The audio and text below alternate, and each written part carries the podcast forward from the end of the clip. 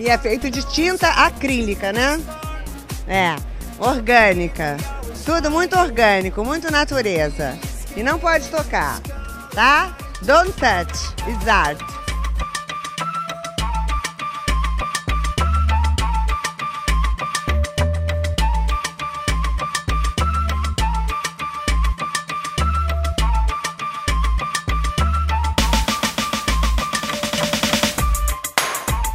E aí, gente perdida? Tá começando mais um Não Pode Tocar. Eu sou o Rodrigo Hipólito e este é o terceiro episódio da nossa quarta temporada. Por conta da temática de hoje, eu tenho aqui comigo um cachorro tremendo de medo.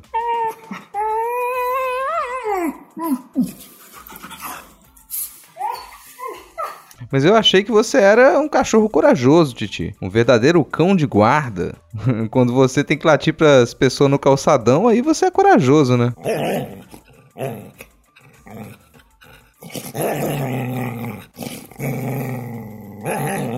Você finge que vai fazer isso e eu finjo que acredito, né?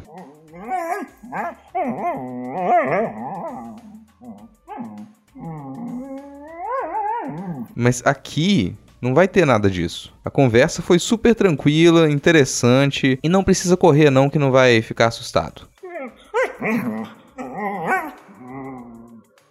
Vamos para aqueles recadinhos de sempre. Para quem chegou aqui agora, o Não Pode Tocar é um podcast sobre teoria, história, crítica, prática de arte e temas afins. Além dos nossos episódios de temporada, no nosso feed você encontra o Pataquadas, com as principais notícias do mundo da arte, com a apresentação de Alana de Oliveira e colunas abertas de Denis Almeida e Camila Saloto, e o Não Pode Chorar, no qual a gente conta algumas desventuras da vida e pensa em formas criativas de lidar com elas.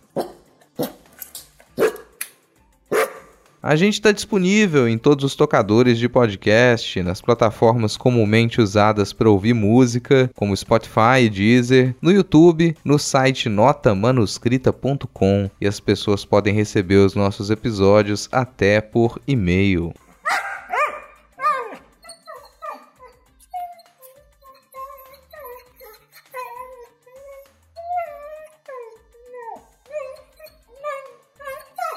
Isso é muito importante. É importante porque as descrições dos nossos episódios trazem muita informação. Para você que nos escuta, saiba que os links de tudo o que a gente comenta, como recomendações e as formas de acompanhar o programa e links para os nossos perfis pessoais, estão todos na descrição deste episódio, na postagem original em notamanuscrita.com. Se você ficar com preguiça de digitar notamanuscrita.com no seu navegador, basta clicar na imagem imagem de capa do episódio, que na maioria dos tocadores de podcast você será direcionado para a postagem original. Além de todas essas informações, no final da postagem você encontra o link para o nosso PicPay, através do qual você pode colaborar financeiramente para a continuidade deste projeto, com um, dois ou cinco reais mensais ou com qualquer valor esporádico.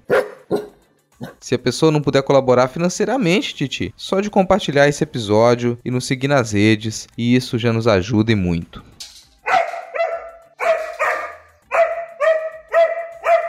Jamais esqueceria, meu caro cachorro, os nossos perfis no Twitter e no Instagram são arroba não pode tocar, sempre com o D de pod no mudo, e quem cuida das nossas redes é esse lindo cachorro podcaster.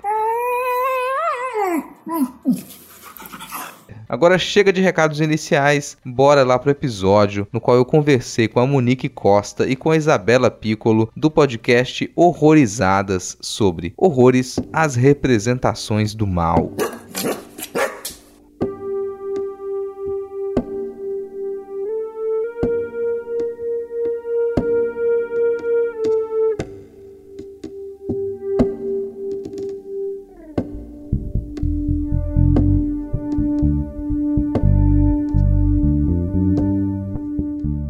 Quem são vocês? Se vocês vieram, como é que vocês começaram a, a fazer esse projeto? Começa aí, Monique. Não, eu... pode começar, você que teve a ideia do podcast. ah, então, a ideia veio do, de um cansaço mesmo, pouquinho, eu acho, de acabar vendo, recebendo sempre as mesmas dicas de sempre relacionadas a terror. E daí, dos poucos perfis que eu via indicando uma coisa ou outra diferente, tinha o, a página da Isa, o Take 237, né? Uhum. Lá no Instagram, que ela via falando de um filme que eu também, às vezes, nem conhecia, porque eu tava meio afastada do terror mesmo. E daí eu já tava vindo de, de consumir bastante podcast, e eu sempre ficava naquela de ouvir o podcast dos outros falar, e ficar conversando com as pessoas como se eu tivesse uma roda de amigos. Então veio a ideia de fazer um podcast. E eu não me apresentei, então essa voz aí sem introdução sou eu, a Monique. E foi assim que eu pensei na ideia do Horrorizadas. E aí eu chamei a Isa e ela felizmente aceitou. Pois então, eu sou a Isabela e a ideia veio bem do nada e eu gostei bastante porque eu tava um, um tempo faz, criando conteúdo pra internet, sim, mas só tipo um diário do que eu tava vendo e indicando. Aí a Monique falou: Ah, vamos fazer um podcast? Eu falei, vamos. eu não tinha, nunca tinha pensado em fazer, na verdade. Tipo assim, nunca tinha pensado em seguir em frente com a ideia, mas eu achava legal, mas não nada demais, assim. E assim, eu sempre consumi terror desde criança, mas já peguei muita bomba aí na vida, porque é um filme ruim que, que aparecia, a gente assistia, não tinha muito senso crítico, né?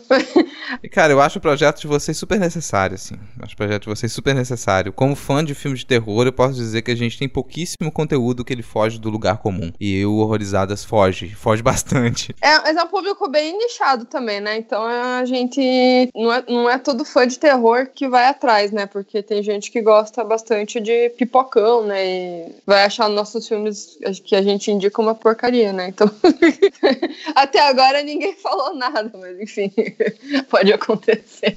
Às vezes eu trombo com os comentários de ai, não, porque esse terror modernoide, não sei o que lá, e aí eu, ai, fica quieta aí. Eu nem respondo porque eu não tenho paciência povo, É não. no Facebook, né? Porque no Instagram. Sempre. Povo, é, o, é, no Facebook a galera gosta de tretar, né? Daí quando vai pro Instagram você vê que a galera é mais da paz. Eu acho engraçado que, assim, eu, quando eu sugiro um filme que, que às vezes eu pego na lista de vocês e passa pro o pessoal da, das artes, costuma consumir algumas coisas meio esquisitas já, né? Então é uma galera já, já preparada para consumir coisa estranha. Só que o pessoal pega o filme e fala: olha, mas isso aqui não é terror, isso aqui é um drama. Ah, mas isso aqui não é terror, isso aqui é uma tragédia. Ah, mas isso aqui não é terror, isso aqui é, é um filme arte. Isso aqui é um filme conceito e tal. E acho que tem muito disso também. Às vezes a galera que tá, tá consumindo o filme que é, que é terror, que é horror, mas por não estar tá dentro do, do padrão mainstream, joga para outras categorias, o que também life. Também tudo bem, assim, não tem problema. Tá assistindo, tá discutindo, ou encontra coisas que gosta, tem problema se não quer, não quer chamar de uma outra coisa. Mas às vezes perde a oportunidade de encontrar um, um, projeto nichado e que vai trazer conteúdo que a pessoa vai gostar de quase tudo que tá ali, sabe? E que vai ser coisa estranha. às vezes as pessoas não estão abertas a, descobrir coisas novas também. E, sei lá, eu já vi gente falar muito mal de filme alternativo, mas tá, por que, que você não gostou, sabe? Daí a pessoa não sabe muito bem explicar, fica as coisas meio. Amigo, você não, você não gostou porque você não gostou, então beleza.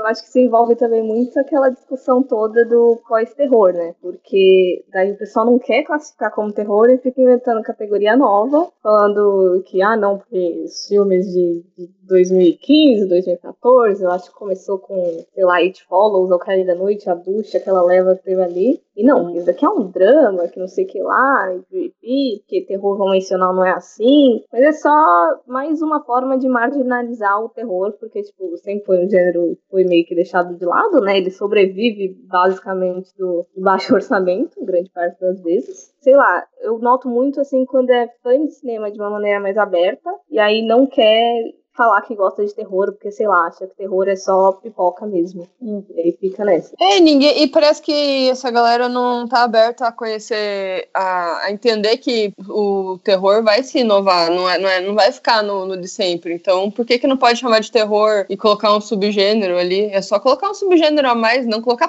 pós-terror, né? Mas colocar, sei lá, alguma coisa. Ou, uhum. ou misturar o terror barra qualquer coisa, que né, a gente sempre fala, né? Quando a gente vai analisar um filme, a gente fala assim, ah, esse filme tem, tem elementos de terror, mas ele também puxa pra, pra, pro drama, sei lá. É, e acho que é isso que eu mais gosto, assim, cara, de pensar que tem, existe sim, a gente cinemas de gênero com as suas regras e que elas são mescladas. Na maioria das vezes, quando, ela, quando, ela, quando é muito purista, quando se tenta fazer um filme que ele tenta obedecer todas as normas ditadas naquele gênero, aquilo fica muito maçante, sabe? aquilo fica muito chato. É muito mais interessante quando mescla. E para mim isso vale para tudo. Assim. Se eu pegar só uma coisa que é um drama e que ele vai seguir todas as regras do drama, aquilo para mim é tedioso. Se eu pego uma comédia e só vai tentar seguir as regras da comédia, é tedioso. Aliás, para mim, um dos melhores filmes que, que continuam a ser terror e horror para mim nos últimos tempos, eles fazem essa mescla. Eles estão uma pitadinha de comédia aqui, eles te dão uma pitadinha de, de drama e de tragédia ali, mas para mim ainda a, a, parte estética, ela continua a ser uma estética que ela foi concebida dentro de filmes de terror e de horror. E, e o terror, na verdade, eu acho que é muito difícil você ver um filme tipo terror puro. Ele sempre vai ter alguma coisa. Até quando você não.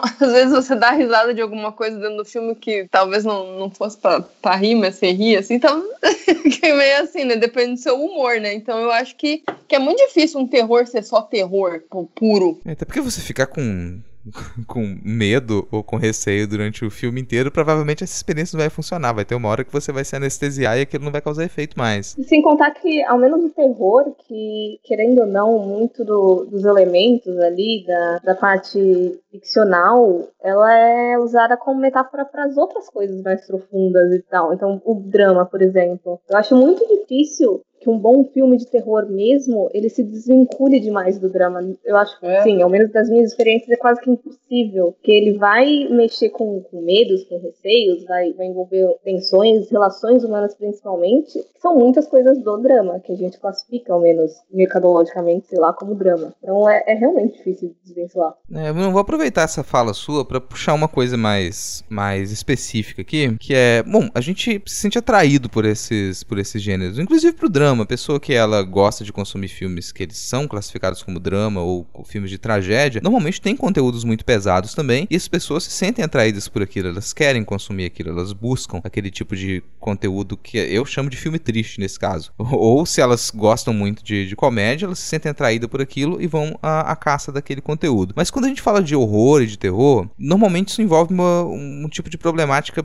pouco discutido, assim. E eu vou tentar puxar um pouco da, de como, sei lá, como que eu passei a me sentir atraído por esse tipo de conteúdo. E, e é difícil de lembrar. Porque quando eu era. Uma, algumas coisas eu me lembro. Quando eu era criança, essa ideia de que uma coisa era assustadora, ou era má, ou era um mal, era o perigo. Isso é uma, era uma coisa muito abstrata na minha cabeça. Ah, tá, era óbvio que eu não pensava exatamente desse jeito, não era uma coisa muito. Era uma coisa racionalizada para mim. Mas dá para buscar de memória e entender que quando eu era criança, eu não costumava sentir muito medo em uma série de situações que depois elas vão passar a ocupar esse lugar aí da categoria de coisas assustadoras. Eu me lembro que, por exemplo, que a escuridão de, das estradas de terra da cidade do interior, que onde eu nasci, passei a primeira parte da minha infância, não tinha iluminação pública, então eram estradas muito escuras à noite, muitas curvas, mata, e, eu não nunca encarava isso como um problema, não tinha problema de andar pelas ruas escuras, não era exatamente um medo. Eu ficava atento, a gente aprendia a ficar atento porque podia acontecer de aparecer bicho bravo, de aparecer alguma pessoa, e tinha esse risco. Agora, medo mesmo, não era essa a sensação que eu tinha. Uhum. E, aliás, a escuridão naquela época eu ligava com outras coisas, porque ali na minha percepção infantil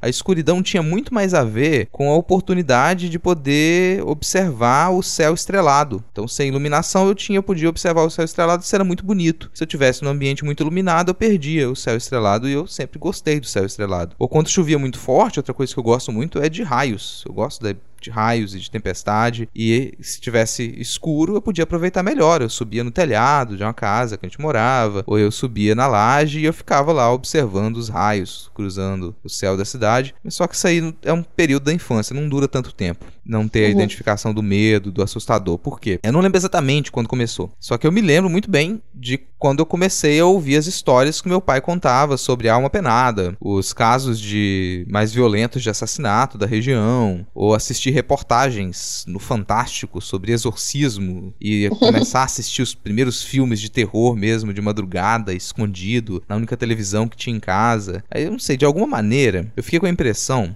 de que uma boa parte das coisas que eu passei a entender como assustadoras, elas não estavam já ali como assustadoras, elas vieram da de uma conexão do que deveria ser assustador com as imagens que eu via na TV, com os livros que eu comecei a ler no final da infância, e isso sempre me deixou encucado, porque me sinto atraído por essas coisas, eu me sentia atraído por essas coisas. Só que aquelas imagens, elas eram coisas ruins, e eu gostava de ver aquelas imagens e de ler a e assistir aquelas histórias. E aí, será que eu tava fazendo algo de errado? Isso era uma dúvida do, do final da infância e início da adolescência. Poxa, eu tô gostando disso aqui, eu me sinto atraído por isso, mas isso aqui são coisas erradas, são imagens de coisas muito más. E que isso é uma espécie de vício, porque eu queria mais, eu queria assistir mais filmes de terror, eu queria ler mais histórias de terror. Que vício esquisito era aquele que de querer ler e assistir histórias que falavam de coisas tão ruins.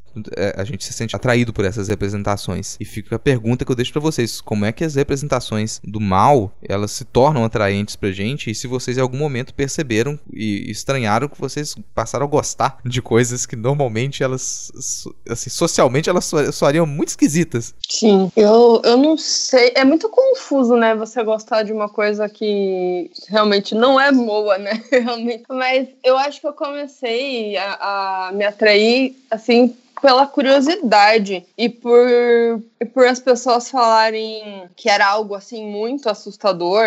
E na minha cabeça eu não conseguia nem imaginar o que seria tão assustador assim. E sei lá parecia muito mais do que realmente era. Porque daí eu comecei a ver que não era bem assim. As pessoas que exageravam talvez para proteger e, e eu não ficar traumatizada com o filme com alguma coisa assim. O que mais me dava medo começou a me dar mais medo foi foi também ver é, acompanhar a notícia e, e saber que tinha gente que matou pessoas e estava solta por aí. e meu medo via muito de dessas pessoas aparecerem, invadirem onde eu estava morando. Enfim, era uma coisa que começou a ficar paranoia até eu teve uma época. Eu, eu já até conversei com a Isa, a gente comentou há muito, muito tempo atrás, que a primeira vez que eu lembro de ter sentido medo foi com o Mágico de Oz que eu acordei no meio da madrugada e estava passando na TV, tinha hábito de dormir com a, com a, TV ligada. E era, eu acho que uma das primeiras versões, ou a primeira, não lembro agora. Eu acordei na parte da bruxa e eu lembro que eu fiquei muito impactada, por mais que eu talvez nem soubesse da mitologia da bruxa, mas aquela imagem me assustou. E aí não demorou muito, eu não sei se por uma tentativa de, de emular aquela sensação de novo, aquela ansiedade, aquela adrenalina, não sei. Mas comecei a alugar filmes na locadora próxima e eu fui gostando. Era quase um sentimento masoquista, assim, de eu gostava de sentir medo. É, Foi... exatamente. Parece que é muito isso, né? É você quer uma experiência assustadora, mas ao mesmo tempo você não sabe por quê. Eu realmente uhum. nunca entendi por que que eu gosto, entendeu? Assim, você até questiona, quem não gosta questiona e eu não sei responder. e aí eu demorei muito tempo para ressignificar isso, porque depois de muitos anos assistindo filmes de terror, você meio que fica não faz mais muito efeito que nem fazia antes. Eu também já não tava mais tão na infância assim também, né? E aí eu fiquei um pouco a par, desgarrada do gênero, até eu ressignificar isso tudo de novo. Eu já fiz esse questionamento muitas vezes do porquê que eu gosto. E eu consigo pensar em algumas justificativas. Eu acho que a principal é essa forma mesmo de aliviar nossos medos, tensão, ansiedade, só que dentro de um ambiente controlado. Porque por mais que ele dê um medinho ali, dependendo do filme que você assista, sabe quando se desligar a televisão, não vai aparecer, sei lá, o capeta do nada vindo do chão, sabe? Ao menos é, esse não é o que normalmente acontece. E eu acho que a, a Isa também, imagino que tenha acontecido, chega uma hora de tanto a gente ver filmes de terror, principalmente quando a gente começa a ver desde criança, que a gente meio que abraça essa personalidade de pessoa esquisita. Porque isso meio que conversa com a gente de alguma forma. E dentro Sim. do filme de terror, eu acho que é muito explorada essa questão dos que das crianças esquisitas. Ou, ou pelos monstros, ou então até mesmo pelas vítimas, que eles são meio que os outsiders, né? Que é um termo que eu vejo bem recorrente, que, que são deixados de lado, eles não são ali o, o padrão, eles estão fugindo da norma. E, e, a gente acaba se identificando com isso também. E outro ponto para mim, mas esse eu não consigo explicar, é porque, ao menos eu enxergo uma certa beleza estética mesmo na violência Mas isso, sei lá, tem que procurar Freud, porque eu não vou saber justificar o porquê. então, eu sempre fui curiosa com, com violência. Desde criança, eu assistia escondido coisas que minha mãe não deixava eu assistir por conta disso. Até mórbido, eu tinha curiosidade mórbida de, sei lá, eu via um bicho morto na rua, eu, fiquei, eu queria mexer, assim, sabe? Era uma coisa meio escrota até, assim, mas acontecia. Aí, por exemplo, quando você falou da, do negócio da gente não, não ter mais aquela. não ter aquele efeito mais, né? Do, do, do filme de terror, eu acho que vai. Acho que muda muitas coisas, por exemplo, como a gente. a maneira que a gente vê filmes hoje em dia, porque hoje em dia não é mais aquele evento, você vai alugar um filme na locadora e, e assistir. Você às vezes assiste ali, daí dá uma pausa, esquece, sei lá. É, não tô falando nós exatamente, mas assim, as pessoas geralmente, como tá tão acessível o filme hoje em dia, acaba acontecendo isso. E, e quando a gente era criança, tinha aquela coisa do, do ser proibido, não talvez proibido, mas guys. Minha mãe não gostava muito, então era aquela coisa assim, eu vou, não vou ver com ela perto. Aí você vê, tipo, às vezes depois que a pessoa já tá dormindo, daí você vê no escuro à noite e tem a sensação de, de, de, de que tá fazendo coisa errada, sabe? Então acho que tudo isso acabou morrendo, né, com, com o tempo, depois que a gente cresce, né? Eu vi, estava tava pensando aqui, tentando lembrar de algumas das coisas que elas eram assustadoras e foram deixando de ser aos poucos, né? E que eram coisas muito infantis também também. Lembrei de um episódio do Chapolin, que era uma encenação da Branca de Neve.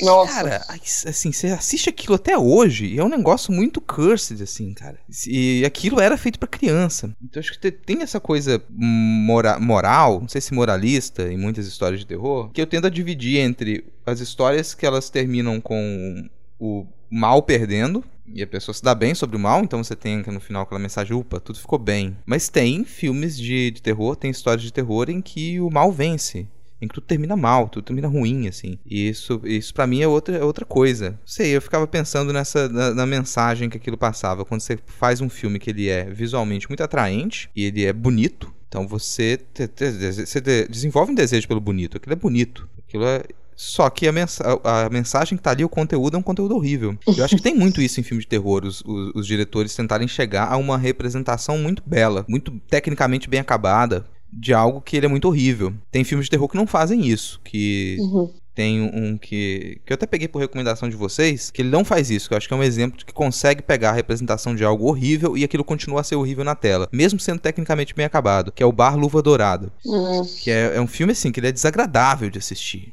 pessoa começa a assistir aquilo e ela pode não querer continuar porque chega a ser sinestésico. É tudo nojento, você, sente o mau cheiro do filme, as texturas são desagradáveis e é muito condizente com a mensagem. Que eu já para mim, coloco nesse outro, nesse outro grupo. Então, tem filmes que eles tratam a, a, mensagem do mal de uma maneira esteticamente muito bela e que confunde a nossa cabeça, e tem filmes que não fazem isso. Tem filmes que eles te apresentam o mal, o errado, o horrível como algo repulsivo mesmo. E acho que isso tá mais presente em filmes independentes e alternativos do que nos filmes mainstream. Os filmes mainstream normalmente trabalham isso de uma maneira em que o vilão ele vai ser, mesmo quando ele tem que ser deformado, ele é consegue ser atraente.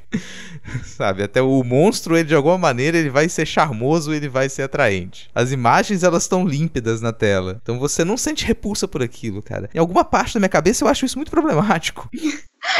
Eu acho genial que você tenha notado, você tenha levantado o Barluva Dourada, porque de acordo com a pauta, eu não consegui não lembrar dele, porque eu tava. Teve até notícia recente de que o Evan Peters vai interpretar o Jeffrey Dahmer. E eu acho isso problemático a níveis absurdos, do mesmo jeito que eu acho problemático o Zac Efron interpretando Ted Bundy. Porque não significa que a gente só tem que pegar ator feio pra, pra ficar fazendo, sei lá, serial killer. Porque essa é a temática comum desses filmes que eu citei. Mas é, é muito problemático você pegar dois garotos que, sei lá, eram completamente tinham muita fanbase, assim, de que todo mundo achava, sei lá, achavam eles bonitos e que, enfim, eles até marcaram a adolescência ali, juventude de meninas e meninos, e aí você colocar ele como um serial killer. Eu acho problemático porque é extremamente difícil você desassociar. Do mesmo jeito de quando a gente vê um ator que é muito marcado pela comédia e a gente vê um filme sério dele, é difícil levar ele a sério. Então acho que é completamente problemático você vincular assim duas coisas muito opostas, por mais que eles estejam, sei lá, tentando provar um ponto de que, olha, eu consigo fazer coisas diferentes. A gente tem que ter muito cuidado, ainda mais em filmes desse tipo, em que pode rolar muita romantização das coisas. Então eu entendo essa romantização porque eu sinto a mesma coisa. É, eu acho que assim,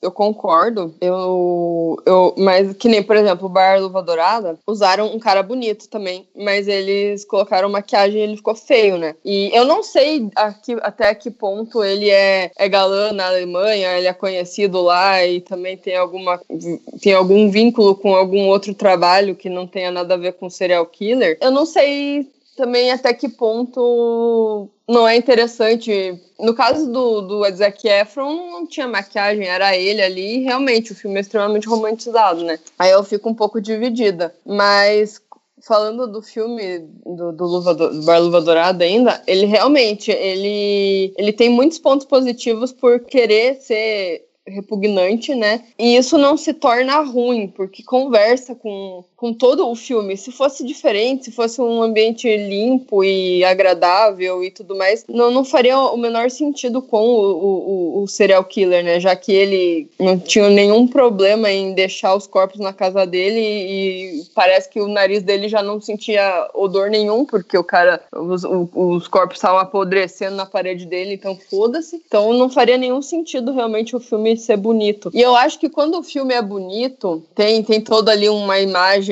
bonita, todo um acabamento legal, é mais difícil dar errado porque a gente acaba colocando pontos positivos. Ah, o filme é meio ruim, mas ah, ele é, pelo menos é bonito, sei lá. Eu acho que acaba também confundindo um pouco. Que nem o The Bad Batch que a gente falou lá aquela vez. A gente tava comentando que o filme tem, não tem muita história, mas ah, ele tem ele, tem, ele faz um exercício ali de, de, fotografia interessante e tal. Mas tá, até que ponto isso é válido? O que que tá querendo contar com isso? O que que não tá querendo contar na história? Até, até onde que vai, até onde que a estética tem sentido sentido, né, dentro do filme. É, um exercício estético que você poderia fazer com qualquer temática, sabe? É. E aí você escolhe essa temática para você poder mostrar como que, que, que a técnica cinematográfica ali ela vai ser eficiente. Pensando nos caminhos que essas representações elas tomam através dos tempos, assim, as representações do mal elas têm funções com o passar dos anos com o passar das eras, mas a gente se aproxima da nossa, da nossa época e isso começa a, ficar, a ter uma mistura muito esquisita. Pensando na antiguidade, até a metade da Idade Média, ali, a gente tem um termo que, que ele explica muito de como que as imagens que elas deveriam expressar medo, elas deveriam causar medo, elas eram utilizadas. Elas não, não deveriam causar medo nas pessoas necessariamente. Elas estavam ali para afugentar o mal. Então são imagens de coisas horríveis que elas eram usadas para afugentar o mal. O termo é apotropaico. Aí você tem imagens apotropaicas, o pessoal às vezes pega partes de igrejas românicas e elas encontram, nossa, dentro de claustros aqui que deveria ter imagens de santos, na verdade tem imagens de monstros. Por que, que tem essas imagens de monstros aqui? E assim, quem não tá próximo da discussão vai achar muito esquisito que tem imagens de demônios dentro de, de, de claustros claustros medievais onde você imagina que ia encontrar Jesus Cristo. Mas a imagem estava ali para afugentar o demônio. Então uma imagem uhum. de uma coisa horrível para mandar o mal embora. Que era uma coisa que os, os gregos utilizavam muito e fica como herança para a época medieval. Mas depois isso vai se transformar um, tan um tanto no sentido de o mal ser representado de uma maneira ridícula. Que o demônio era ridicularizado. Então você pegava imagens que elas seriam representações do demônio e pra gente elas vão parecer coisas carnavalescas. Então era uma pessoa que ela estava vestida com uma roupa que era de duas cores. De um lado ela tinha uma cor e do outro era outra, dividida bem no meio, porque era para dizer que o demônio causa confusão, então nele a ordem, as ordens estão invertidas, e aquilo é meio cômico. Você pega imagens de, de demônios em manuscritos que eles são bichos ridículos azuis, não era nem vermelho. Aquilo era, era, era cômico, não é atraente. Mas depois da, do século XVI, principalmente, na Europa, a gente vai ter um largo período em que tudo segue uma certa representação tida como clássica. Tudo tem que estar ordenado, tudo tem que seguir uma, um, um certo parâmetro que vai ser que vai ser o que a gente assimila depois como visualmente atraente. Isso é passado pra gente futuramente como algo visualmente atraente, que é o rosto simétrico, um corpo com uma certa musculatura à mostra, uma certa sensualidade. Isso não era identificado exatamente como beleza. A gente vai passar a identificar isso assim com o passar dos séculos. Mas aí você para de trabalhar com feio. Então você tem ali quase uns, uns 400 anos em que o feio ele é expurgado da história da arte. As representações do mal vão vão ser belas também. E o feio só retorna na virada pro século XX, quando os expressionistas alemães, principalmente, eles vão resgatar o, o feio. E falar: olha só, a gente tá vivendo num mundo de merda. A gente tá vivendo num mundo aí que, que vai ser aquilo ali ante Primeira Guerra Mundial e durante a Primeira Guerra Mundial. Definitivamente o que a gente tá vendo aqui não é bonito. Então por que, que a gente vai utilizar imagens bonitas para representar isso? E as imagens começam a ser distorcidas, começam a, a, a ser desagradáveis e a maioria das pessoas de de um ambiente artístico mais tradicional não vai gostar daquilo e até hoje continua não gostando. Você vai apresentar coisas que elas são horríveis para as pessoas no universo da arte, elas não vão querer, vão querer continuam querendo algo agradável. E isso no passar do século XX se misturou muito, até a gente chegar ao ponto de, de fazer representações do, do ruim, do desagradável, do horrível, mais pro lado da gente se identificar com, com o monstruoso do que o contrário, que é algo é interessantíssimo de se discutir. Porque o monstruoso, ele tem diversas, diversos aspectos do monstruoso. O monstruoso pode ser aquilo que se abomina, mas pode ser aquilo que também é oprimido dentro da sociedade e é tratado como monstro, sabe? Fico pensando na, na pena que a gente sente, na dó, na dó que a gente sente quando a gente assiste pela primeira vez o Homem-Elefante, por exemplo. Pô, que sacanagem que tô fazendo com esse cara só porque ele é um monstro. Aquilo, você sente a identificação com o monstro e às vezes a gente se identifica também. Pô, eu sou, será que eu tô na posição de ser o encarado como um monstro e, e chutado pro, pro esgoto da sociedade? A gente misturou essas coisas. Na atualidade, isso eu acho, passo a achar mais interessante, assim. Olha, a gente usa imagens horríveis também para afugentar o mal para outro lugar. Então, o esquisito, o estranho, ele passa a ocupar um lugar de, de protagonista. Então, se eu vou representar o esquisito o estranho, é, será que não é interessante que eu torne esse esquisito estranho, talvez não atraente, mas que eu faça com que as pessoas tenham uma identificação com, com isso, que elas se preocupem em pensar, opa, quem que é o estranho no mundo em que eu vivo e quem que é destratado ou maltratado? E eu vou colocar dois dados, assim. Tá, primeiro você tem esse, essa identificação com o Homem-Elefante da vida e você vai ter filmes que, que mostram isso. É, mas do outro você tem representações do que seria o estranho com os quais a gente acredita que não se deva ter identificação e eu vou usar um exemplo, dois exemplos bem pop, assim. Primeiro que vocês já comentaram, que é o do, do Ted Bundy, e que, que causa diversos problemas, e o outro é o do último filme do Coringa, que eu espero não ter mais na minha frente. É, vão ter esses dois, assim, mas vou, vou dar um foco também no Ted Bundy, porque eu me lembrei de uma coisa agora. Não sei se vocês já passaram por esse nicho, cara. Mas os grupos de fãs de é, serial killers famosos e que não por acaso, mas pelo tratamento da mídia, são mulheres muito jovens ou adolescentes que desenvolvem uma fixação por por serial killers. Eu fiquei chocado quando eu descobri canais do YouTube que eles são única e exclusivamente voltados para divulgar a paixão por serial killers, de pessoas que mandam cartas e sonham em ter um relacionamento com serial killers que continuam presos. Eu vi o caso do, do goleiro Bruno, que agora, né, que matou lá a mulher dele, e ele tem uma legião de fãs. Eu lembrei disso agora, tipo, parabéns. Só que não. Pode falar, Monique, que eu lembrei disso. É, eu lembrei de dois filmes com as coisas que você levantou. O primeiro foi Freaks, lá do, do Todd Brown de 32. Eu acho que ele mexe bastante com esses dois lados da monstruosidade. Esse, por um lado, ali, ele coloca como protagonistas do filme dele são diversos que eram tidos como atrações dos círculos de horrores, né? Pessoas com, com deficiências físicas, deformidades, mas ele humaniza eles e dentro do filme os vilões são as pessoas, entre muitas aspas, tidas como os normais, né? E toda a vilanização tá nessas pessoas que, que abusam do, das estrelas, do, do circo e tudo mais. E essa obra é extremamente controversa, né? Porque se por um lado ele dá protagonismo, por outra existe muita. Ele abusa muito ali para um apelo estético mesmo. Ele, ele quase usa eles como atrações também dentro do filme, mas enfim. E sobre essa questão do, do serial killers, eu já cheguei a conhecer uma menina, mais especificamente,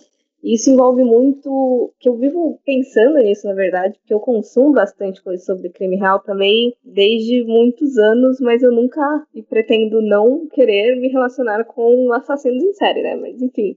Conheci uma menina que tinha tatuagens, gosto dos caras, era, era meio esquisito. Às vezes a gente falava sobre o assunto, mas eram dois pesos completamente diferentes, assim, do meu lado do dela, né? Os interesses eram completamente diferentes eu fico pensando do porquê que tantas mulheres se interessam por esse assunto. Porque se a gente for pegar, por exemplo, os podcasts de true crime, de crimes reais, sei lá, eu posso tirar esse dado do meu rabo agora de falar que, sei lá, uns 90% é comandado por mulher, mas é, é, a grande maioria mesmo. E eu não sei se isso é porque a gente vive numa sociedade patriarcal, misógina, constantemente violenta, que acaba gerando interesse até por prevenção de que aquilo não ocorra, sabe? Tem, tem muita mulher que é fã de, de crime real, assim, é, é absurdo. Não que eu ache natural, mas eu acho que da mesma forma que a gente se atrai pelo terror, que a gente já discutiu aqui no, do porquê que a gente é atraído pelo gênero, né? Eu acredito que isso também aconteça com essas personalidades. Assim, quase como, sei lá, uma tentativa de, de lidar com os traumas que a gente tem, não, não sei. Mas é, é uma questão que me vem bastante. Se convidasse aquela psicóloga lá que a gente falou no, no episódio, ia ser mais produtivo essa parte. Mas eu não consigo entender também, porque eu, eu gosto de casos reais, mas coisa mais misteriosa, não tipo, crime real, assim, muito. Eu não sei, eu não, eu não consigo entender também. Eu não, eu não faço a menor ideia porque que, que gosta disso, sendo que, tipo, é uma coisa que realmente aconteceu, não é uma ficção, não é que nem nos filmes, né? Nos filmes não acontece. Tipo, pode ser baseado em fatos reais, mas assim, é uma ficção. Então eu acho que é aquela aquele escape da realidade, sei lá. Não que, óbvio, os filmes de terror eles representam muitas coisas reais, né? Mas assim, aquela, aquela história específica ali tá, tá ali só na TV, né? Aí falando do que vocês falaram sobre o feio ser representado sempre como uma como o, como o mal e tudo mais. Eu só vejo, eu, eu, nunca vi filme de terror que seja ao contrário nesse sentido, porque todos os filmes, quando tem é, personagens feios, no sentido tipo, ai, deformado. Vamos pegar um exemplo, o, o, o filme de 1977 do Wes, do Wes Craven, que se chama Quadrilha dos Sádicos, são pessoas que foram isoladas da sociedade e daí com, começaram a cometer um monte de crime. Isso eu já vi em outros milhares de filmes. Então é, parece que é sempre o mesmo formato, assim. A pessoa se isola da sociedade por algum tipo de preconceito e daí acaba cometendo um monte de crimes. E isso é, acaba sendo um, um padrão, né? E esse que você falou, Freaks, eu não não conhecia. Não sabia, mas pelo jeito é subverte total, né? É, é, ele foi bem. Ele sofreu bastante problema. Ele meio que ficou esquecido durante um bom tempo, até que virou meio que cultzinho, assim, muitos anos hum, depois. Que ele, uhum. ele é muito controverso. Até os dias de hoje ele é controverso, sabe? Então. É, eu acho que também é, a gente se atrai pelo terror porque explora o diferente, né? por mais que seja um filme, às vezes, pipocão, vai ter alguma coisa fora do, do normal ali que a gente não, não vê diariamente. Eu acho que também vai por esse lado aí, o fato da gente gostar.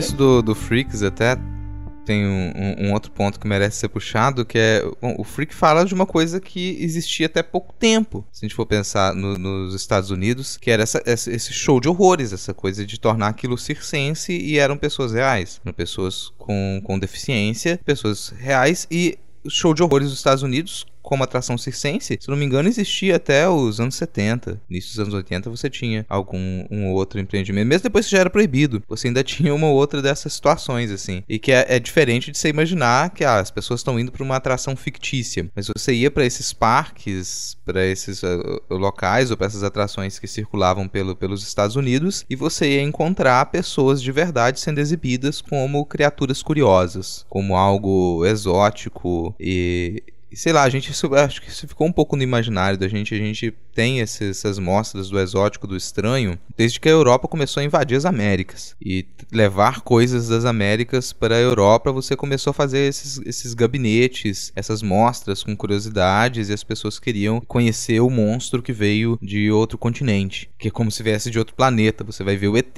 Então você e você fazia uma narrativa em que ligava aquilo com também com o mal, com o demoníaco e com o quase quase humano. Então muita gente era levada para a Europa para ser exibida como quase humano, como monstruoso, e isso foi retrabalhado dentro dos Estados Unidos principalmente. Aqui no Brasil a gente não teve tanto disso. Teve uma outra coisa mais ligada ao circo, mas nos Estados Unidos foi, isso foi muito forte e isso deixa marcas pro cinema também. O cinema ele começa a trabalhar com essa ideia de, olha, vou, vou fe vamos fetichizar isso aqui e fazer com que as pessoas queiram sempre algo mais e mais aberrante. E eu não sei vocês, mas eu e a acho que muita gente que é fã de filme de terror passa por um período em que a gente começa a consumir coisas que elas são aterrorizantes e a gente quer algo ainda mais pesado. E a gente vai atrás do filme que ele é o filme mais pesado e aquele ali é o filme que todo mundo diz que não, não, você não consegue assistir e a coisa vai ficando cada vez, cada vez mais pesada até o ponto que você, não sei, eu percebi que esses filmes que eles estão se dizendo como os mais pesados, eles são mais, os mais sem graça.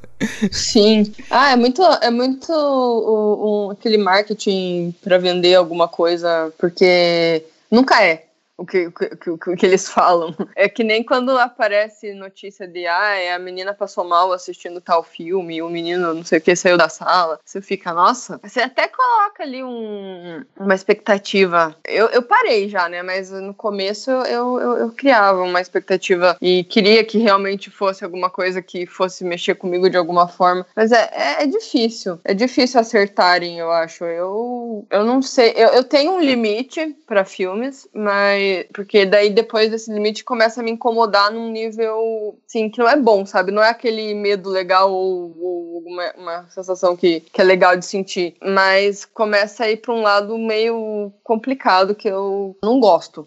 Que é tipo filme com violência gratuita e, e, é só aí, aquilo ali, sabe? Daí às vezes acaba enfiando um animal no meio e daí já começa, ah, mano, sai daqui, né? Limites. eu, eu lembro que eu passei por essa fase e é complicado porque eu acho que uma das coisas que você não pode falar para um fã de terror é, ah, não assista tal filme. Sim. Isso vai gerar uma curiosidade absurda de que você. Como assim? Em que nível isso vai me agredir, sabe? E aí você vai e, como você levantou, tem muita coisa que é gratuita. Só o choque pelo choque. Não agrega em porra nenhuma, não levanta nenhuma questão. Ele só é problemático pra caralho, feito pra chocar. E, e isso é incômodo pra cacete. Porque, primeiro que, que cria expectativas que não vai atingir, e quando atinge é, é um ponto tão merda. Você fica, por que eu assisti isso? Eu acho que eu parei, mas eu ainda tenho todo uma coleçãozinha aqui, que às vezes eu pego um outro pra assistir, pra ver qual é que é que o povo tava falando, sabe? Mas é sempre merda. É, eu acho que é, é, a gente vai testando limites né? no terror, porque e também vai da curiosidade de você nunca ter ido para um lugar tão sombrio dentro do terror, e daí você quer meio que entender o porquê que a pessoa falou para você não assistir, né? Será que é tudo isso mesmo? Eu, eu tinha, eu tive uma época também que eu consumia uns negócios que eu fiquei pensando, ah, hoje em dia eu não sei se eu veria de novo. Por que, que eu ia ver isso de novo? A gente procura nos filmes de terror ver coisas violentas, até porque é difícil você ver um filme de terror que não tem algum teor de violência. Eu, eu gosto quando tem, né? Mas não é só aquilo, né? Tem outras, outros fatores que corroboram pro filme ter um, uma história. A história pode até ser meio merda, mas às vezes tem uma história. Então não é tipo só violência por violência e acabou. Eu vou falar uma coisa que pode parecer meio esquisita, mas às vezes eu vejo. Eu sigo umas páginas e tal, e do, dos problemas da pornografia de maneira geral. E parece que tem esse ciclo também de você vai galgando a conteúdos cada vez mais extremos, assim, porque parece que seu cérebro ele vai normalizando aquelas coisas que já eram pesadas e aí você vai em busca de mais. Hum. Para mim é uma jornada muito parecida, mas a gente cria limites assim, aumenta as pessoas com um pouquinho de um pinguinho assim de conscientização, vai criando limite e aí para essas coisas porque não vai levar a lugar nenhum. Não, essa discussão até me lembrou uma as críticas que foram feitas com relação à segunda, terceira temporada do do Conto da Aya. Bom, a primeira temporada é ótima. A segunda, terceira temporada nem procurei para assistir, porque disseram, ah, fica ainda mais pesado graficamente. A personagem ela vai passar por torturas e torturas sexuais. E a, a, crítica que veio em cima das pessoas que assistiram é, olha, isso aqui virou uma espécie de pornografia pesada, porque a pessoa que vai assistir, que vai conseguir assistir isso e não se incomodar, no mínimo ela tá se tá tendo uma diversão sádica, porque se ela não tem o mínimo de identificação para falar, nossa, eu vou, eu não quero assistir isso. Isso aqui tá tá, tá gráfico, realístico demais para uma tortura sexual. Não quero que seja seja exibido na tela. A pessoa que não se incomoda com isso é a pessoa que se sente atraída por esse tipo de demonstração de violência e poder. E aí, para quem que aquele, aquele, aquele material tá servindo? Tá servindo para que se coloque em discussão que aqueles horrores eles têm uma relação com a realidade? Ou não? Aquilo realmente virou um, uma produção de, de fetiche para um homem sadista, sabe? Pra um homem sádico. E, e, e se apareceu essa crítica. Eu não assisti a segunda e terceira temporada e isso me tirou completamente a vontade de assistir. Essa escalada. É uma linha muito tênue você colocar o, o, a violência sem saber colocar, né? Eu acho que eu lembro muito da discussão também de Rape Revenge por causa de como as coisas são feitas. Na verdade, me incomoda desde a da natureza da ideia do Rape Revenge, né? Mas isso já, já é outra discussão. Mas uhum. o que me incomodou, o que me fez não necessariamente parar, porque às vezes eu assisto até sem perceber. Inclusive, eu tava olhando os filmes que eu assisti em março. O primeiro envolvia Raping Revenge. E o último que eu assisti também, e isso foi sem querer porque eu não sabia. Quais? Você lembra? O primeiro foi Violet e o último foi Violation. São até parecidos a porra Ah, Violation eu ouvi falar. Uhum. Eu, eu tinha quase certeza que era Rape and Revenge. Porque é, é, muito fácil você sair do conteúdo da, do assunto que você teoricamente queria discutir, né? De toda essa subcategoria e acabar virando uma violência fetichista gratuita, assim, de é, você vai colocar um monte de mulher pelada sofrendo violência, coisa que a gente já vê até, infelizmente, com mais frequência do que a gente gostaria do terror, e é muito problemático, é incômodo e não agrega em muita coisa. Ele acaba corroborando mais do que ele se diz querer enfrentar. Um caso que a gente comentou foi aquele filme é, A Vingança da Jennifer, né? Que eu acho que foi um remake, né? Qual é, que era? Vingança. Ah, isso, isso, isso. O Doce Vingança. Esse é o A Vingança da Jennifer, é o o primeiro, é o original. Que é bem isso, né? É uma coisa que eu não notava. Quando eu vi o filme, foi lá na época que saiu, eu não notava essa, esse erro de você tá passando a, a, a está tentando colocar ali como é, uma vingança porque o cara nunca mais vai fazer, porque ele vai morrer. Mas daí não, agrega em nada, né? Você simplesmente é, vão ter outras pessoas que vão fazer, né? Então fica aquela é bem errado mesmo. Tipo, você é, parece que o telespectador quer ver ver ele se ferrar, porque a menina sente uma empatia pela pessoa que foi estuprada, foi violentada, mas ao mesmo tempo não, não agrega em nada, né? A vingança em si, né? E fica, começa uma disputa também, olha, esses temas aqui, eles são tabus, e como que eu posso trabalhar esse tema tabu em um filme? E vira quase uma competição de, de cineastas de conseguir apresentar um tema que ninguém mais conseguiu apresentar, isso aqui tá... E vem aquela coisa, ah, isso é, virou puritanismo porque isso aqui tá interditado, então esse tema ninguém pode falar, é dele que que eu vou falar. E, pô, isso é, isso é além de infrutível, de infrutífero, é meio estúpido, porque você fala, ó, peraí, não é que o tema é interdito. Se muita gente disse que isso aqui não tem, não tem gosto em assistir isso, que isso aqui não é atração, por que tratar isso como atração? Eu lembrei irreversível. E Gaspar Noé e Lars von Trier, acho que tá um do lado do outro ali, de, de, de, ah, eu quero falar coisas só porque não podia, eu quero fazer, mostrar coisas. Ah, cara, Lars von Trier ah, é um negócio que eu cortei da minha lista faz um tempo, assim. Cortei, olha, sem menor condição disso aqui. Porque, sei lá, quando eu tava na graduação, existia uma coisa toda com, com Lars von Trier, assim. E depois você, que foi, você vai Tinha. crescendo e você fala, Pé, peraí, exatamente o que estão dizendo que é muito interessante aqui? E você pega realmente o que, que o cara produz e você fala, olha, talvez eu não quisesse ser nem amigo desse cara. E eu não sei se eu quero consumir as coisas que ele produz. Total. É, eu peguei tela ah, do último porque foi o cúmulo de, de ego ali. É, é, é sobre oh. ele, a porra do filme. Uh, a casa que já construiu. É, é um hum. filme todo sobre ele falando do. Não, eu não sou misógino. Como assim? Como assim a hum. crítica me odeia? Eu gosto do, do, do Melancolia, confesso. Esse eu gosto. Conceitual. é, mas falando do, do Irreversível do Gaspar Noé, né, que tem aquela cena lá de, de 11 minutos lá, é, eu não sei até que ponto isso é uma... mudaria alguma coisa, mas foi a, a própria atriz que foi estuprada que dirigiu aquela cena. Eu fiquei assim, tipo, nossa. Assim, não lembrei, lembrei da informação. Eu lembro de ter assistido Irreversível na época, ao menos, eu não achei. Não é que não foi pesado, porque é pesado porque o conteúdo é pesado. Mas eu acho que pelo que falavam, é aquela coisa mesmo de, de coisa de terror, de, de coisa de terror de que vão falar que é um bagulho absurdo. E aí você vai esperando que sua vida seja destroçada. Então eu já tava meio que preparada, assim. Eu uhum. acho que tem coisas muito piores do que aquela cena de reversível. É. Eu acho que o rolê do reversível é mais porque a gente sente um pouquinho que foi só pelo choque, sabe? Porque também não, não agrega muita coisa no final. Mas eu acho que aquele filme incomoda não só pela cena de estupro. Ele é um filme que incomoda inteiro. Porque ele tá tudo errado, tudo as câmeras cagadas, ele tem um barulho estranho. É, é muito. Eu acho que é muito criar uma, uma experiência, igual o Clímax também. Ele, ele te dá um ruim assistindo, porque acho que é mais a proposta de, de você se sentir mal ali, não exatamente pela, pelo que as pessoas estão fazendo, mas é que junta tudo. Eu não sei explicar, mas é um mix de, de, sensação muito estranha que ele proporciona, assim, esses dois aí. Então eu acho que ele tenta trabalhar isso, assim, porque Sim. realmente o, o, a cena de estupro, óbvio que vai incomodar, né, tudo mais, mas eu acho que tem que envolve todos essas, esses rolês de barulho, misturado com câmera torta e um. Até no, no, no reversível diz, não sei se é verdade, que eles colocaram um, um, som que não dá pra ouvir direito lá, que você escuta super baixinho e que ele te induz a alguma coisa lá. Eu não sei se isso é verdade. Lendas aí. O da Xuxa ao contrário, né? É, tipo o CD da Xuxa ao contrário, entendeu? então. Ah, a parte da, da viagem estética, assim, eu até super compreendo, mas eu fico sempre me perguntando no roteiro, porque porque eu pego o roteiro e sempre. E, e as, as, escolhas elas me parecem às vezes muito óbvias, assim. Pô, sempre que vão contar uma história de, de ultraviolência envolvendo algum tipo de psicopata ou um contato entre um psicopata e uma mulher, vai sempre ter que ir pra direção, olha aqui, o que pior que a gente pode mostrar, e vai ter que mostrar uma cena de estupro, sabe? É. Pô, não tem outras escolhas de roteiro possíveis, não? E uhum. é isso que mais me incomoda às vezes quando eu tô vendo um filme e falo, pô, peraí, a gente tá em 2021 e é isso aqui que você vai me entregar?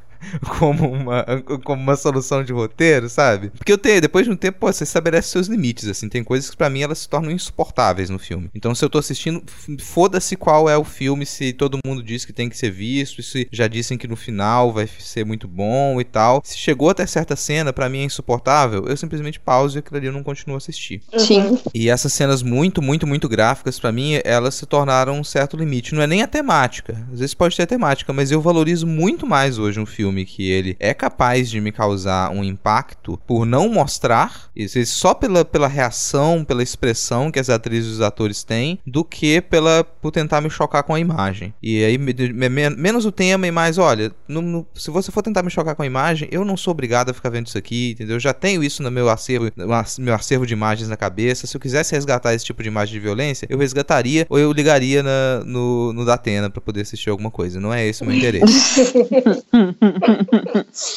ai, ai. Então, eu não, eu não ligo pra imagem de violência se te, tá contextualizado, sabe? Eu, eu não tenho um estômago fraco, tipo, não estômago fraco, mas tipo, eu não tenho um limite nesse sentido, assim. Mas quando tá ali jogado, eu acho que. É, pra quê, assim, sabe? Esse é mais o meu problema. É, eu não. Eu acho que toda a minha vida não cheguei a parar pelo incômodo ou porque eu não quero ver, porque eu gosto de criticar as coisas com propriedade. Então eu vou ver essa merda até o fim pra eu poder falar mal dele inteiro, né? E é. daí, porque nunca se justifica, então eu vou acabar falando mal dele inteiro. Tem, tem esses temas que eu acho que são mais de serviço, o estupro, principalmente por toda essa questão de que virou arma de roteiro.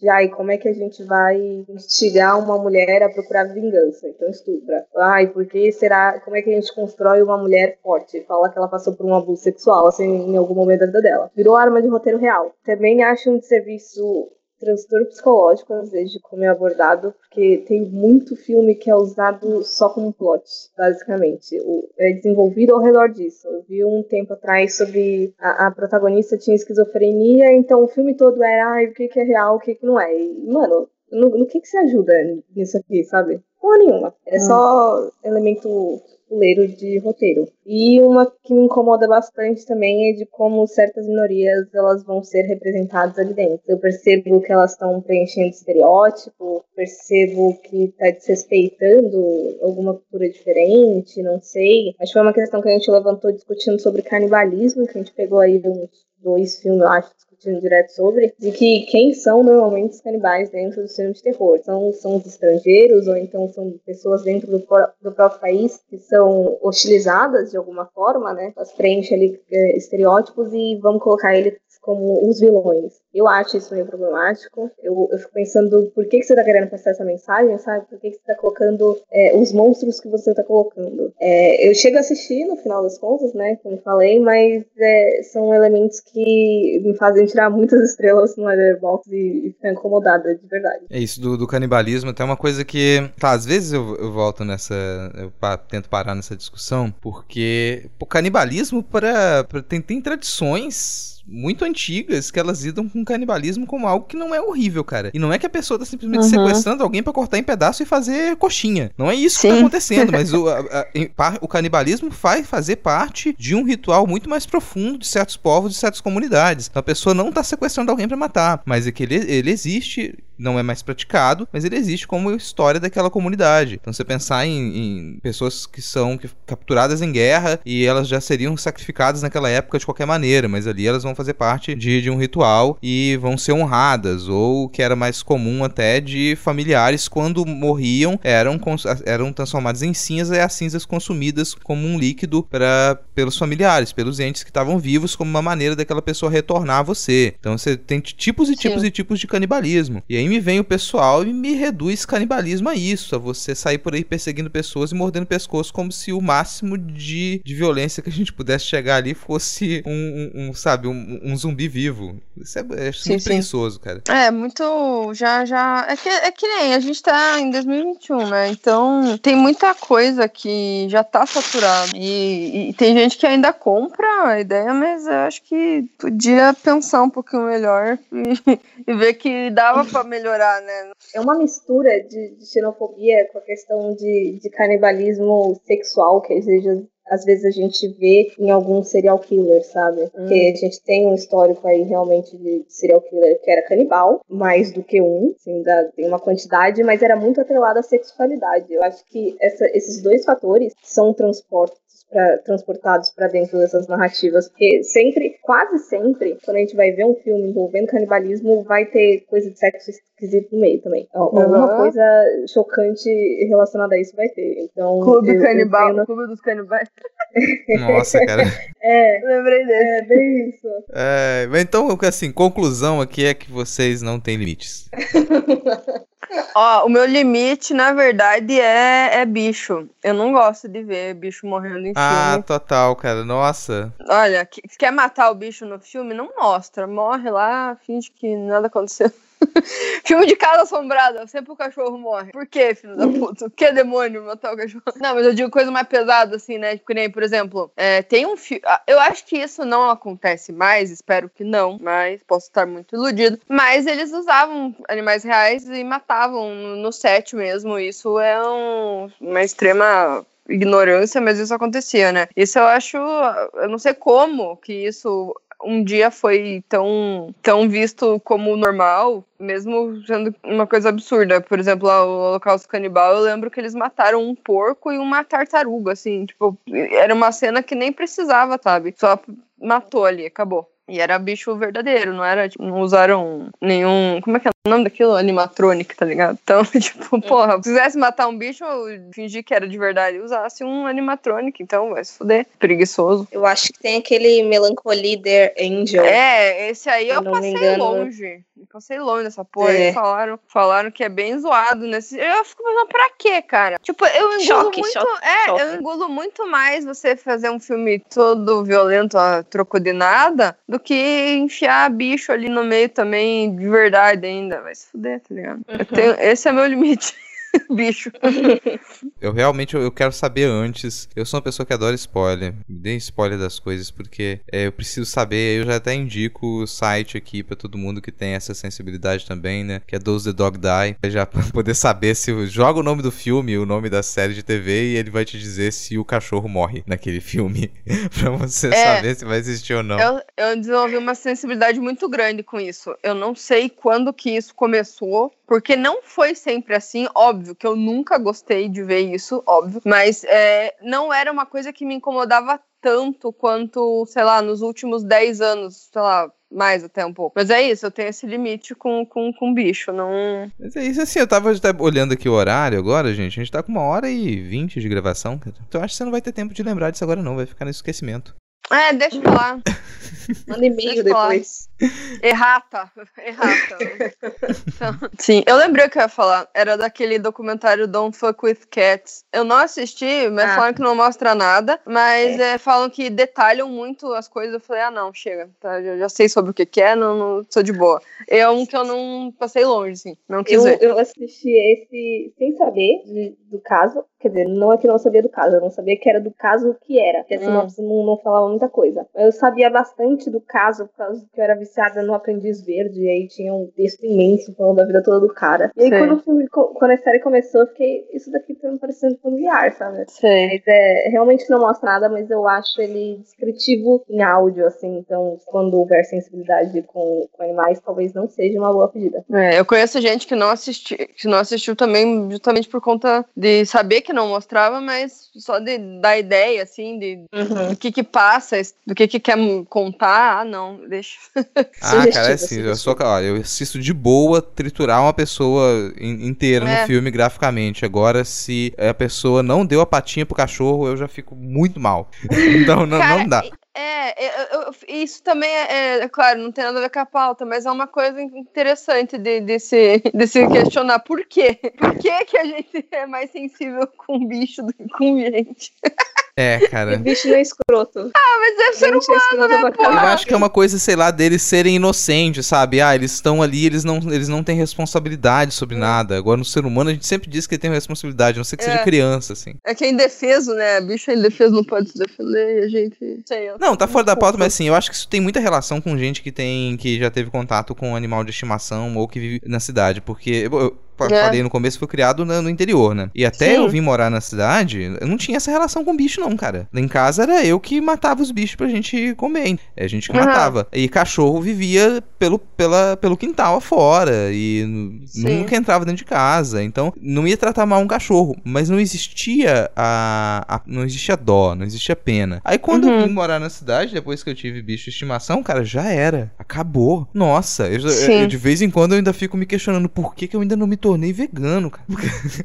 Não, Só de imaginar a vaquinha, queria... o boizinho. Nossa, não. Eu não tava falando nada desse rolê do, dos bichos, mas não é porque ah, eu gosto de ver bicho e sendo morto. Não, eu não gosto. Tem meus gatos. Eu, eu mataria alguém se fizesse alguma coisa ruim com, com meus gatinhos. Mas eu fico. Eu como carne, eu não sou vegana e, e eu acho que eu não pararia de comer, ter visto assim. Eu não sei. Não é que, que eu goste, mas não é um. Não, não me atinge tanto, tanto, tanto, porque eu lembro desse rolê de eu como bicho, sabe? Então, não sei é uma forma de aliviar minha cabeça. Vou falar como é que dá uma. fica pensando nisso. É, tô lembrando do, do Long Week, lá o uhum. Deck 70 lá. E que tem, acho que tem uma cena que eles atropelam um canguru. Acho que era é. lá que tinha. E que eu fiquei muito tempo me questionando, cara, será que eles pegaram um canguru morto? E ele para fazer Sim. aquela cena, porque é muito realístico, assim. é, assim, mas foi, né? Foi, né, Monique? Foi. Pelo, não, pelo IMDB, mas eu não é. lembro da fonte, mas eles acharam, porque eu imagino que lá na Austrália, que, que tem muita estrada e, e, tem muito bicho doido, deve acontecer, né? De, de deve acontecer muito. Mal. E aí eu acho que eles pegaram um, um morto que já tinha sido atropelado e colocaram lá. E não,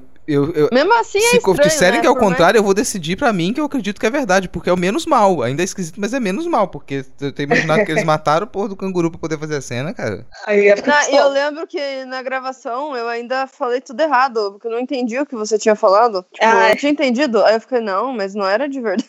Parecia uma criança não querendo acreditar, não, mas era, era de mentira, né? que dó.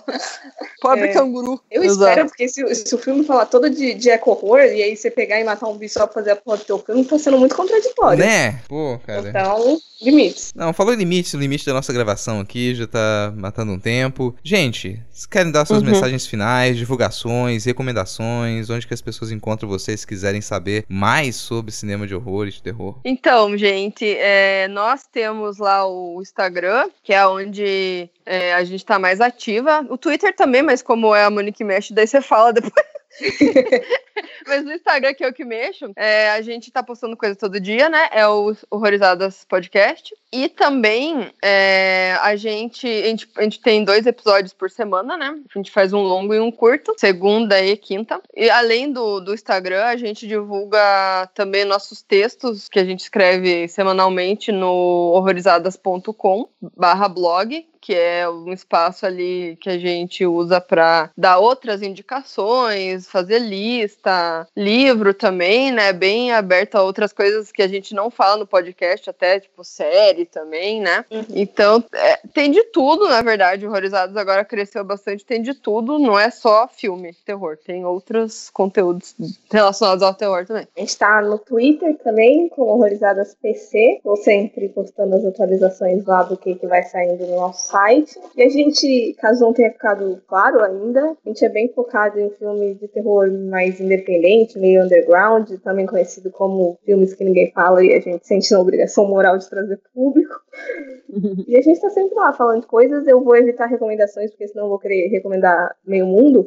Mas deixar um conselho de assistam um terror, mas com a mão na consciência, problematizando o que tiver errado e tá tudo certo. É, recomendação tem de um monte no, no, no Instagram lá, é só seguir e ver.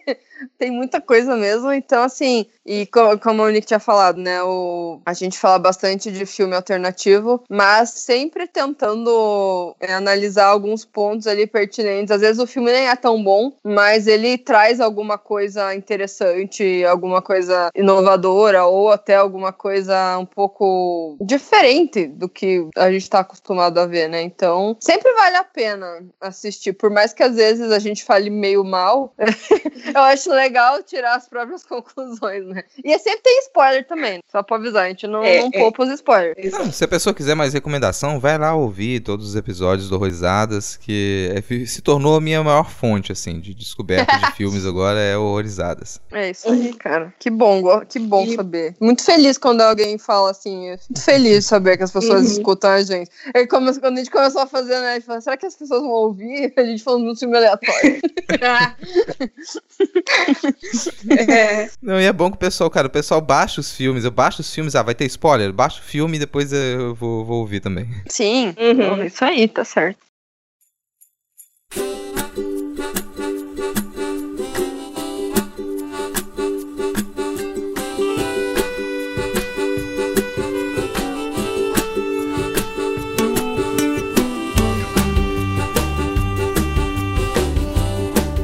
Tá aí, encerrando mais um Não Pode Tocar. Gostou? Não gostou? Fala com a gente. Você pode entrar em contato através do e-mail não pode tocar gmail.com, também do Twitter e do Instagram como arroba não pode tocar, sempre com o D de pod no mudo. Quem cuida das nossas redes é o Tio e o primeiro e único cão podcaster. Então vai lá ganhar uns lambejos do Titi. Aproveita e acesse notamanuscrita.com, onde você encontra as postagens originais dos nossos programas com todas as indicações linkadas, também os contatos de todo mundo que participou e no site notamanuscrita.com você encontra resenhas, textos de processo, contos, artigos acadêmicos, ilustrações, vídeo, vídeo performance, esse tipo de coisa estranha que o pessoal das artes produz. No final da postagem de cada episódio, você encontra também o link para o nosso PicPay. Então ajude a gente a continuar com esse projeto independente, com contribuições a partir de dois, três ou cinco reaisinhos mensais, um qualquer valor esporádico, você já nos incentiva muito a continuar com esse projeto. E, gente, eu agradeço imensamente a participação de vocês. Na, na, na minha lista de futuras participações, o nome de vocês estava sempre aparecendo lá. Ainda bem que teve essa oportunidade agora de uma pauta para poder gravar. Estou muito feliz, muito satisfeito. Espero que todo mundo que escute a gente também vai lá assinar o Horrorizadas e pegar as recomendações de vocês. Muito, muito, muito obrigada pelos elogios, pelo espaço. E eu estava muito feliz, assim, fiquei muito feliz com o convite, com o tema, que a gente gosta bastante de falar de terror, mas é bom falar sobre os elementos e dar uma saída até de, de focos em filmes específicos. E foi bastante. Foi muito, muito legal ter participado e obrigada. Muito obrigada também, quero agradecer, porque foi um tema muito diferente mesmo do que, pelo menos eu participei até agora. Porque não é realmente focado em alguma lista, algum grupo específico de filmes, então eu achei bem legal. Também acho que. Não, eu adorei a conversa também, porque foi. Eu, não... eu confesso que eu tava assim, caramba, tava um pouco insegura.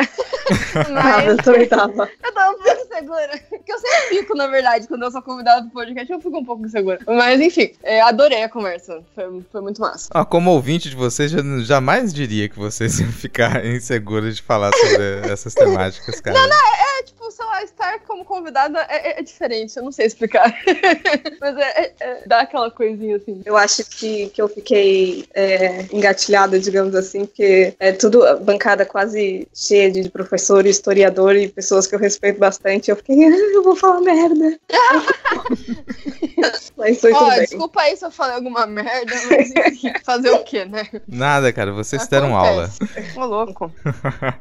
Gente, mas é isso temos um podcast. Se nada der muito errado, semana que vem a gente tá de volta.